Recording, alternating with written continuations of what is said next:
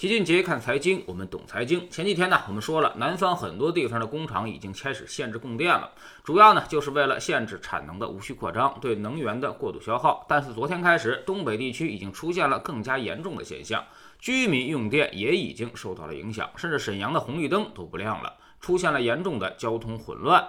而国家电网的回应是，由于电力供需紧张，整个电网有崩溃的危险。情况紧急，可能出现无法提前通知到用户的情况。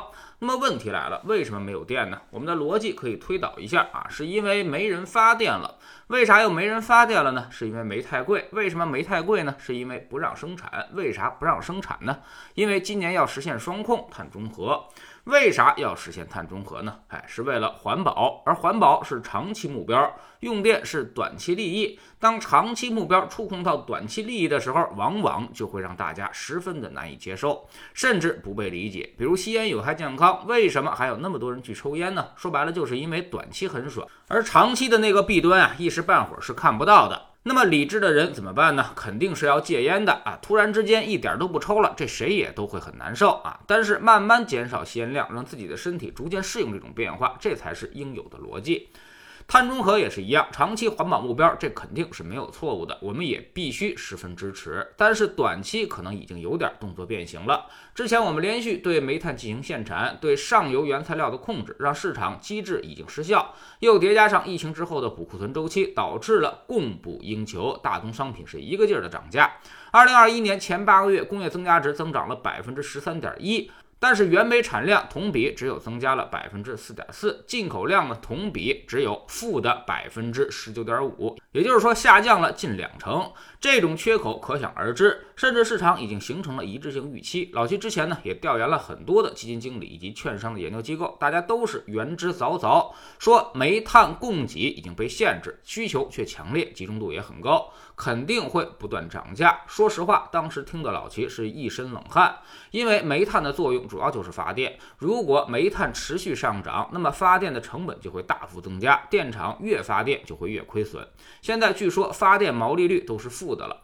也就是说呀，现在一度电的价格还不如烧掉的煤值钱，那么必然电厂就是没有动力去扩产了，赔本还不赚吆喝的事儿，谁也不会干，所以必然导致结果就是电力不够用。一直以来，市场煤和计划电之间的矛盾长期存在，每次当矛盾不可调和的时候，最后牺牲掉的一定是市场煤，这次估计也不例外。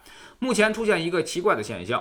从煤炭的库存下降数据，我们就发现啊，电厂的煤炭库存下降最为明显，其次是贸易上的库存，而生产商的库存呢，几乎没怎么动。这意味着什么？意味着有人在。故意的囤积居奇，电厂的消耗是刚性的，但贸易商，特别是生产商，却在故意囤货，这就是一致性预期之下形成的投机博弈。大家都能看到这东西它供不应求了，那么就都愿意去囤一点。这种时候呢，有多少煤炭都是不够用的。举个例子，福岛核电站泄露之后，很多城市的超市里面食用盐一夜之间就被抢光了，就是这个道理。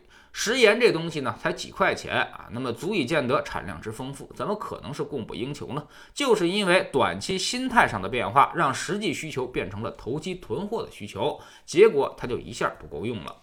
现在当务之急，必须要恢复煤炭的供应，面临短缺的巨大混乱，长期目标估计只能先缓一缓了。只有把煤炭供给提上来，才能够平抑价格，解决电厂的亏损问题。现在呢，其实已经意识到了这个问题。八月份我们还在强调双控，而到了九月二十一号，相关部门已经在督促有序用电，平抑大宗商品价格了。但是现实当中有些地方可能还是有点懵的。之前都让关停了，甚至还要一刀切，而现在又要放开生产，这到底哪个是真的呢？生产商现在也在很犹豫啊。我现在打开产量，会不会过两天又给我关了？这煤矿开工和关停都需要巨大的成本，不是衣服上的塑料拉锁，想开就开，想关就关的。所以大家都倾向于等等再看。那么怎么办？